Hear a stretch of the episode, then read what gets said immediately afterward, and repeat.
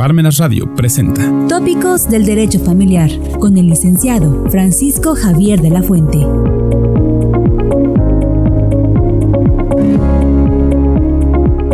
Muy buenas tardes, tengan todos ustedes. Hoy miércoles primero de febrero del año 2023 en su programa Tópicos del Derecho Familiar. Gracias por acompañarnos. Gracias por escucharnos y por toda la serie de preguntas que ustedes nos formulan. Esto nos permite atender a todas sus súplicas, a todos sus reclamos y a todas sus dudas. En esta ocasión, quiero y me siento muy halagado porque dos alumnos muy brillantes de la Escuela Libre de Derecho, recién egresados, abogados ya, que es la abogada Patricia Pichón, Paulina, perdón, Paulina Pichón Sobreira y Enrique Viveros Aguilar, quien me acompañan en esta ocasión para hablar los derechos de la adolescencia en la actualidad. Muy buenas tardes, tengas, Paulina, ¿cómo estás? Buenas tardes, maestro. Muchas gracias por la invitación antes que nada. Y bueno, pues saludos a toda nuestra audiencia eh, que les encantan los tópicos del derecho y a la gente en general. Bien, gracias. Enrique. Muchas gracias, maestro. Agradezco la invitación de estar en este programa. Y qué mejor que hablar de los derechos de la protección de las niños, niños y adolescentes con un especialista en ello, este, siendo titular a nivel internacional y protección en esta materia. Un placer, maestro. Le agradezco mucho a ambos el que estén con nosotros y el estar ilustrando también a todos nuestros escuchas de lo que es la adolescencia. El tema, como se los hablaba, es los derechos de la adolescencia en la actualidad. Paulina, ¿qué debemos entender por adolescencia? Bueno, debemos entender por adolescencia en un, um, bueno, enfatizando a la ley de los derechos de las niñas, niños y adolescentes del Estado de Puebla. En su artículo sexto es muy claro y nos dice que son adolescentes las personas entre los 12 años cumplidos y menores de 18 años de edad. Bien, esta ley de los derechos de los niños, niñas y adolescentes es para el Estado de Puebla. Así es. Y es una de las pocas leyes que establece esta, eh, pues, catálogo, por decirlo así, o etapas en donde clasifica primera infancia, según este, que es eh, de los 0 a los 6, eh, niños y niñas, que es de los 7 a los 12, y adolescencia, ¿verdad? Así es. Artículos cuarto y sexto. Pero yo quisiera que Enrique nos dijeras, ¿qué entiende la gente, qué entiende el adolescente por tal concepto? Claro que sí, maestro. Nosotros podemos entender que un adolescente es aquella, aquel ser humano que ha transitado en, en un desarrollo no solamente físico, también social, pero lo más importante es que esa transición esté inclinada en el aspecto sexual. Anteriormente, nuestra legislación eh, apreciaba que esto se determinaba en el caso de las mujeres a los 12 años y en el caso de los hombres a los 14. Un periodo importante porque en el caso de las mujeres es cuando biológicamente, por regla general, comienza su periodo y en ese sentido ya tiene la capacidad reproductiva. Por otra parte, en el caso de los hombres es a los 14 años cuando adquiere no solamente esa fuerza física, sino que también reproductiva. Sin embargo, eso fue en anteriores legislaciones. Hoy en día lo entendemos, a los 14 años se da la presunción y como ya lo comentó la abogada Paulina, de conformidad con esta ley de, para el Estado de Puebla de derechos de los niños, niñas y adolescentes, está en este margen de conformidad con el artículo sexto. Sin embargo, otro tema importante es que, como lo comentó el maestro de la fuente, el abogado, esta legislación, la ley general de la, de la protección de los derechos de las niñas, niños y adolescentes, surge a nivel federal en 2014. Es una ley general. En 2014. Y derivado de ello, la última actualización de reforma es de marzo del 2022. Y por otra parte, el Estado de Puebla es uno de los pocos en los que se ha velado por el interés de los niños, las niñas y de los adolescentes al grado de que Puebla ya cuenta en su legislación con una ley especializada para ello. Y es aquí la importancia porque nosotros como poblanos ya podemos identificar la distinción entre primera infancia, que va desde el nacimiento hasta los seis años cumplidos, de conformidad con el artículo cuarto de la ley general, y por otra parte, de los seis años a, este, a, los, a los doce, es cuando comienza la niñez. Y ya como lo comentó la licenciada Paulina, la adolescencia es a través de esta capacidad física, biológica y social. Y es ahí la importancia porque nuestra legislación civil al respecto plasma en su artículo 36 que existen dos tipos de capacidades. La capacidad de goce, con la que tenemos todos nosotros, que es la aptitud de adquirir derechos y contraer obligaciones y cumplidos los 18 años ejercitamos una capacidad de ejercicio. Es cuando nosotros hacemos valer estos derechos o cumplimos estas obligaciones. Pero lo interesante de esta ley poblana de los derechos de las niñas, niños y adolescentes es que hablamos de una capacidad progresiva. La capacidad progresiva consiste de conformidad a esta ley en que los adolescentes conforme van adquiriendo más hoy en día, en pleno siglo, el uso de la tecnología, que ya se están informando, se están documentando, están conocedores de la realidad en la cual estamos viviendo. Y esta es una capacidad que aún nos incorpora en nuestra legislación civil sustantiva porque está dejando de, de fuera este proceso cognoscitivo, esta madurez que se puede llegar a tener aún incluso siendo menor de edad. Bien, bien, pero este, Paulina, en este caso, cuando hablábamos nosotros de, y nos decía Enrique, que la capacidad biológica, incluso en nuestra ley civil, permitía el enlace matrimonial. Sí, sí permite el enlace matrimonial. Permitía, ¿verdad? Sí, sí, permitía pero ya actualmente ya no se es posible casarse hasta los 18 años.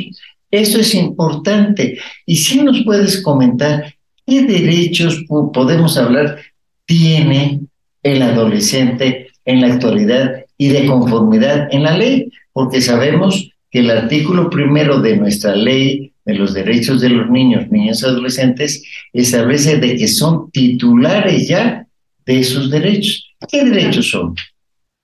Mire, antes de mencionarlo, sí quiero ser, bueno, hacer énfasis en el principio del interés superior de la niñez. Lo menciona también nuestra ley eh, para, bueno, la ley de los derechos de las niñas, niños y adolescentes del Estado de Puebla. En el artículo tercero, la fracción primera, me parece que es el más importante. ¿Qué quiere decir el principio del interés superior de la niñez? Quiere decir que el ejercicio de los derechos de los adultos no pueden en ningún momento ni en ninguna circunstancia eh, condicionar ni limitar los derechos de los niños, las niñas y los adolescentes. Entonces, los adolescentes, em, bueno, tienen derecho a, a la vida, a la paz, al desarrollo, derecho a la prioridad, derecho a la identidad, derecho a vivir en familia, eh, derecho a la igualdad sustantiva, derecho a no ser discriminado, derecho a vivir en condiciones de bienestar y a un sano desarrollo integral, desarrolla una vida libre de violencia y a la integridad personal, derecho a la protección a la salud y a la seguridad social, derecho a la inclusión de niñas, niños y adolescentes con discapacidad, bueno, que ahora el término correcto son capacidades diferentes, derecho a la educación, derecho al descanso y al esparcimiento, derecho a la libertad de convicciones éticas, pensamiento, conciencia, religión, y cultura, derecho a la participación, derecho a asociación y de reunión, derecho a la libertad de expresión y acceso a la información, derecho a la intimidad, derecho a la seguridad jurídica y al debido proceso. Aquí cabe destacar que a la seguridad jurídica y al debido proceso, eh, existen ahora mm, tribunales especializados para adolescentes, porque desde luego que no pueden ser juzgados como adultos. Eh, antes de los 18 años son considerados inimputables. ¿Qué quiere decir esto? Que no pueden ser juzgados como una persona adulta, básicamente. Y bueno, también mencionamos derecho de niñas y niños, bueno, y adolescentes migrantes, derecho a acceso a las tecnologías de la información y a la comunicación. Bien, Paulina, ¿qué me podrías decir ahora que estuviste estudiando y que en la escuela tuviste muchos adolescentes o ya entrando a la época de, la adultez, ¿qué podrías considerar los principales problemas que afronta la adolescencia? Ya fuera de todo contexto legal, algo muy personal que tú nos pudieras comentar. Algo muy personal que ahorita está en tendencia, que creo que surgió muchísimo y se me enmarcó muchísimo fue en la pandemia, el uso de las tecnologías. Me parece que el uso de la tecnología ya está descontrolado. Eh, los padres de familia hoy en día pues no se preocupan 100% por el libre esparcimiento, la convivencia, los deportes, como que les han sembrado más la tecnología, les dan un iPad, un celular y pues desgraciadamente niños y adolescentes se enfrascan en redes sociales, en videos y desgraciadamente pues los contenidos no están bien regulados o restringidos de acuerdo a la edad. Entonces, este sí es un tema preocupante. ¿Crees tú que esto sea cuestión de políticas públicas o sea cuestión de educación de los padres o de ambos? Yo creo que puede ser en cierto momento de ambos, pero sí me parece que en la adolescencia, en la niñez, completamente responsabilidad de los padres, de la educación en casa. Entonces, ¿tú consideras que la educación comienza en casa, sigue en la escuela y sigue en la misma sociedad? Sí, por supuesto. Así es. Y tú, Enrique, ¿qué nos puedes comentar al respecto? ¿Qué vivencias tú tuviste dentro de la adolescencia? ¿Qué principales problemas crees que enfrenta la adolescencia? Gracias, maestro. Actualmente considero que uno de los principales problemas es eh, en cuanto al tema generacional. ¿Qué quiero decir con esto? Que los padres tienden a replicar lo que en su momento, a su vez, los padres en su momento les enseñaron como principios y valores. Y de esta forma, las nuevas generaciones naturalmente tendemos a hacer lo mismo. Entonces, considero yo que ahí está uno de los principales problemas. Si bien es cierto, nuestro Estado de Puebla en su legislación es protectora de los derechos de la familia entre los que se inserta la, infancia, los adolescentes y los niños, también es cierto que es responsabilidad de parte del Estado. Con esto quiero decir que así como en su momento dio muchos frutos y fue muy productivo el tema de la asignatura de cultura cívica y ética en donde se les enseñaba a los niños la importancia de la familia, la solidaridad con los semejantes y de esta forma buscar una mejor convivencia, porque como bien señalaba en su momento Aristóteles, no podemos vivir de forma, de forma aislada, somos un son politicón, un hombre personas que tendemos a relacionarnos porque de no ser así solo hay dos formas.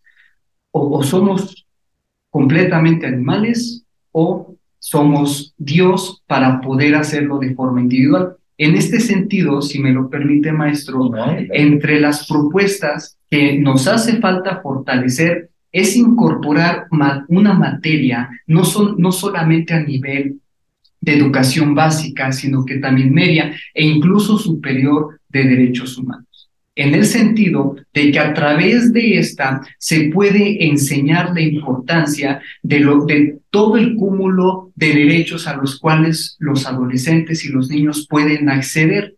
Y, y no lo hacemos, no lo hacen porque existe desconocimiento y de esta forma existiría mayor obligatoriedad hacia las autoridades para dejar de no observar este tipo de cuestiones.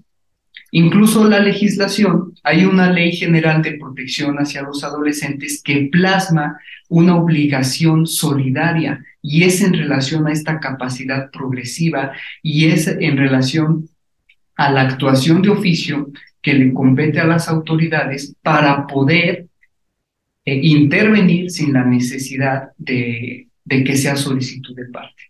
Bien.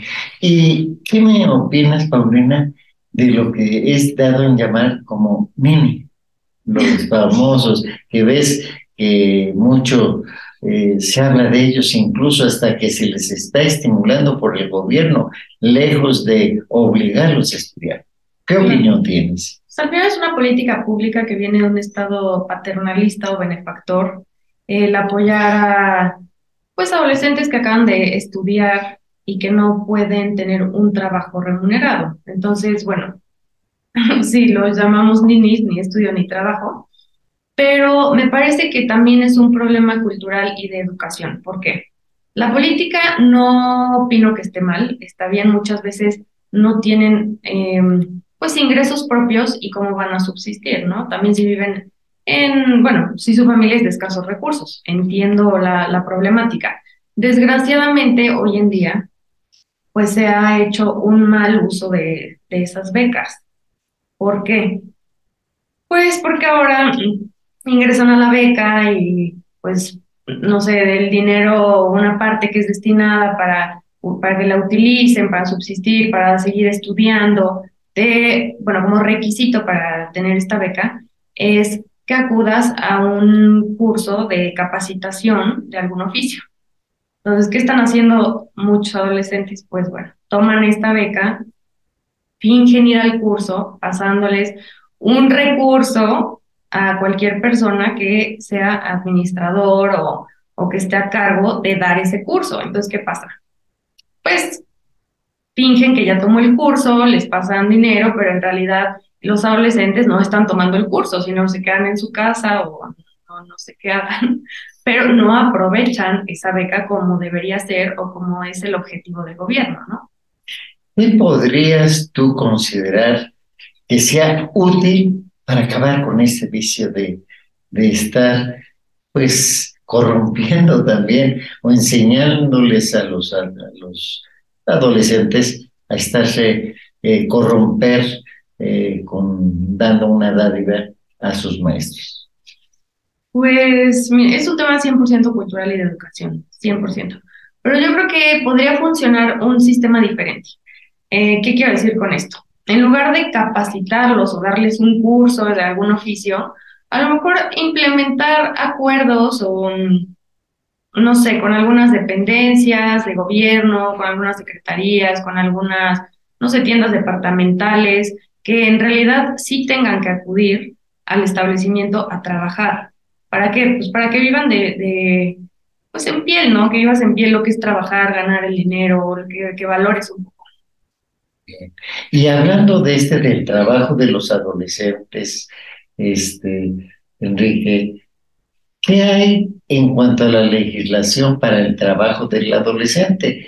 Porque la OIT en principio consideraba 14 años, cuando ya es ser adolescente, hasta los 18 y luego lo modificó a los 15 años. ¿Qué tipo de trabajo pueden desarrollar estos adolescentes? Claro que sí, maestro. De conformidad con la Ley Federal del Trabajo, cabe señalar que históricamente los adolescentes han sido objeto de, de explotación laboral y es por ello que se han realizado este tipo de modificaciones. Anteriormente se permitía que los adolescentes pudieran laborar a los 14 años, pero esto es derivado de una necesidad que existe para poder obtener un ingreso y satisfacer ciertas necesidades que hay en casa.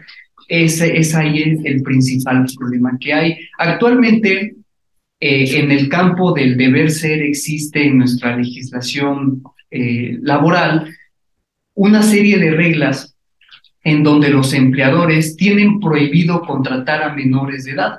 Si son menos de 14 años, totalmente está prohibido, pero si es de, de, 15 a 18 años, sí se permite, pero tiene que ser con autorización de, del progenitor o en su caso del tutor para que este, sea conforme a la ley. Por otra parte, es importante mencionar que a pesar de que estamos hablando de adolescentes trabajando, ellos no deben de cumplir con las jornadas de ocho horas completas, sino que debe de ser reducida y no debe de interferir en algún momento tampoco con los estudios para que pueda desarrollarse, a menos de que tenga que ver o tenga relación con lo que se está estudiando y de esa forma se puede dar pauta a que trabaje el adolescente en el negocio familiar, con, las, con las personas en donde hay un núcleo de población incluso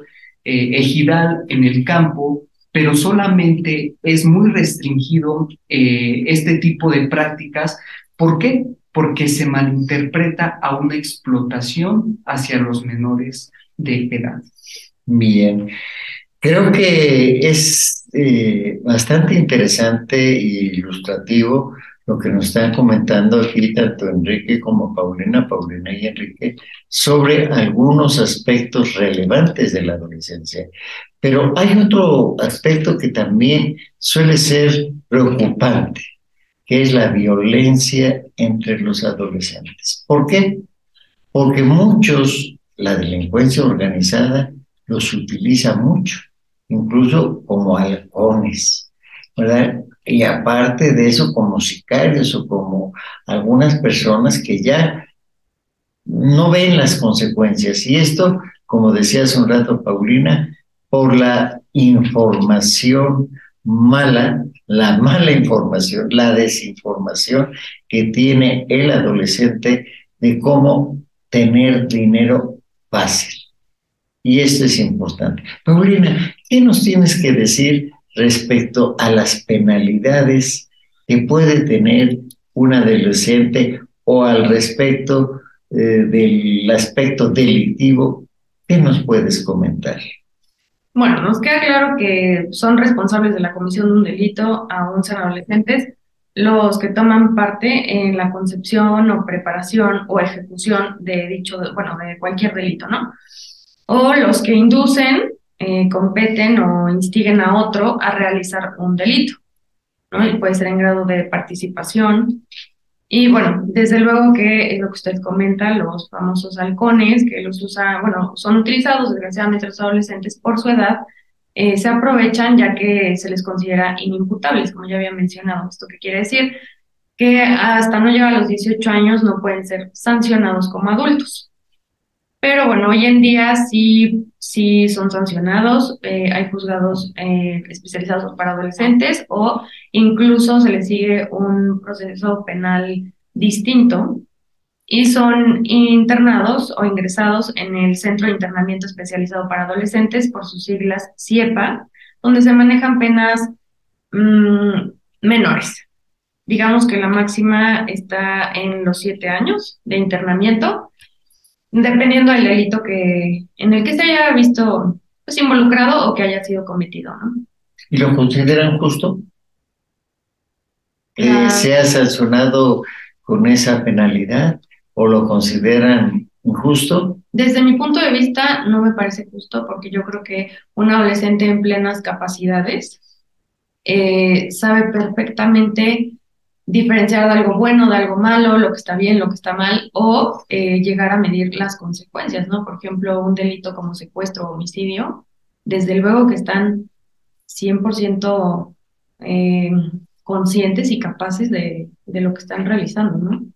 Entonces sí me parece que no, no está, no es adecuado, la verdad, y menos para el siglo XXI. ¿Y tú qué piensas, Si usted me lo permite, maestro, eh, estamos transitando por una crisis no solo del derecho familiar, sí, y entre estos temas, el de los adolescentes, porque estadísticamente cada vez los menores de edad es la edad eh, menor que se van, que van cometiendo delitos menores, comenzando, y el ingresarlos a este centro de internamiento especializado, aun cuando están apenas desarrollando capacidades este, cognitivas, eh, la capacidad progresiva, habría que determinar qué tan efectivo está siendo en el sentido de que estas personas se integran nuevamente a la sociedad o cuando salen potencializan eh, este tipo de, actos eh, al respecto. Es por ello que yo sigo reiterando que tenemos que intervenir eh, como sociedad y como parte de las autoridades, no solamente de conformidad con el artículo primero constitucional en cuanto a, la, a que los derechos son universales, interdependientes, indivisibles y progresivos, sino en el sentido de que tenemos que crear a nivel de, en el sector de educación, materias, programas de estudio, actividades, intervención de las dependencias para que exista esa interacción y los jóvenes puedan aprender de una forma que, permita eh, el desarrollo de sus capacidades y quitándolos de este tipo de actos delictivos. Y bueno, quiero mencionar algo. Una cifra que sí me preocupa, que bueno, la dio la Fiscalía General de Justicia de la Ciudad de México el 26 de junio del 2022, es que en la Ciudad de México aumentaron 56% los adolescentes que cometen delitos. En 2020 fueron denunciados 1.388 ilícitos, en los cuales los responsables tenían entre 13 y 17 años mientras que en, en 2021 la cifra es de 2.166. Entonces, pues, como podemos ver, ah, fue un aumento del 56% las denuncias en delitos cometidos por adolescentes en la Ciudad de México. Bien, pues el tiempo se nos está acabando. Yo quisiera que de verdad para mí ha sido muy provechoso esta plática porque escuchar a ustedes como jóvenes que recientemente han pasado esa etapa de la adolescencia, ¿cuál sería su conclusión en este, en este tema? ¿Qué aconsejarían para que eh, los adolescentes tuvieran una vida mejor, más provechosa, como posiblemente les puedo decir la que vivimos nosotros en nuestra época, que yo veo, salíamos a la calle a jugar yoyos, al trompo, muchas cosas en bicicleta y no nos pasaba nada. Y ahora el adolescente se cuida, o si no, se va al antro, a la cerveza, a la droga, a, cualquier cosa. Yo quisiera que ustedes eh, nos dieran unas conclusiones y una exhortación hacia los jóvenes. Bueno, yo sí quiero exhortar a los padres de familia hoy en día, padres de familia, sobre todo jóvenes, que se involucren más con sus hijos, que el tener un trabajo de jornada completa no es impedimento para convivir con sus hijos. Convivir, pero convivir sano. Exacto, o sea, convivencia de calidad, exactamente. No llegar a jugar Xbox, no llegar al iPad, al celular, no. O sea, salgan, libre esparcimiento, vayan al parque, bicicleta, lo que ustedes quieran, pero por favor que no sea tecnología. La tecnología sí está afectando a los niños a los adolescentes definitivamente. Enrique, totalmente de acuerdo con la abogada Paulina y eh, mi, mi, comentario va más encaminado a la, a la exhortación de las autoridades para que se involucren en el tema de los adolescentes. ¿Por qué? Porque ellos no solamente son el futuro de nuestro país, sino que de ellos depende la dirección que nosotros vamos a tomar.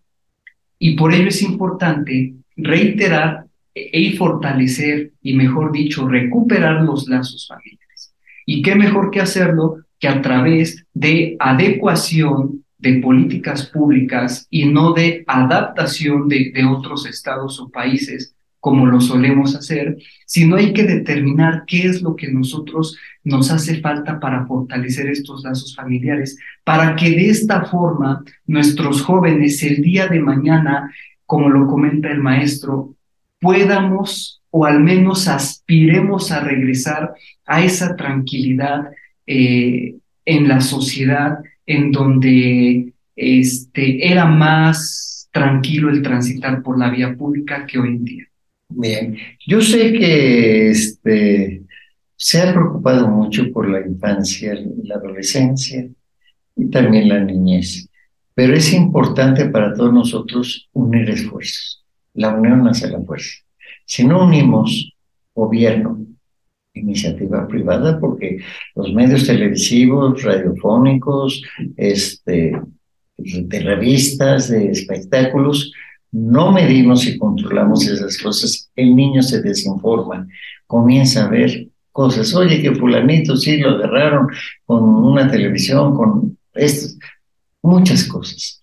Y si no, también vemos en la cuestión de la escuela, eh, procuramos nuevos programas como los escucharon aquí, eh, de civismo, de cultura, de nueva educación, pues no vamos a salir avante. Vamos a estar este, generando unas adolescencia pues mal, menos productiva.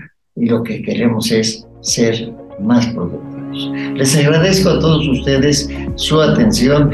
Paulina, muchas gracias, por acompañarnos. Eh, Enrique, esperamos verlos muy pronto para hablar de otro tema o otros tópicos, porque si ustedes lo permiten y si ustedes lo quieren, nos avisan y volveremos a estar con ellos interrogándoles sobre lo que ustedes quieren. Nos vemos el próximo 8 de este, febrero. Eh, hasta luego y muchas gracias por acompañarnos. Gracias. Almenas Radio presentó Tópicos del Derecho Familiar.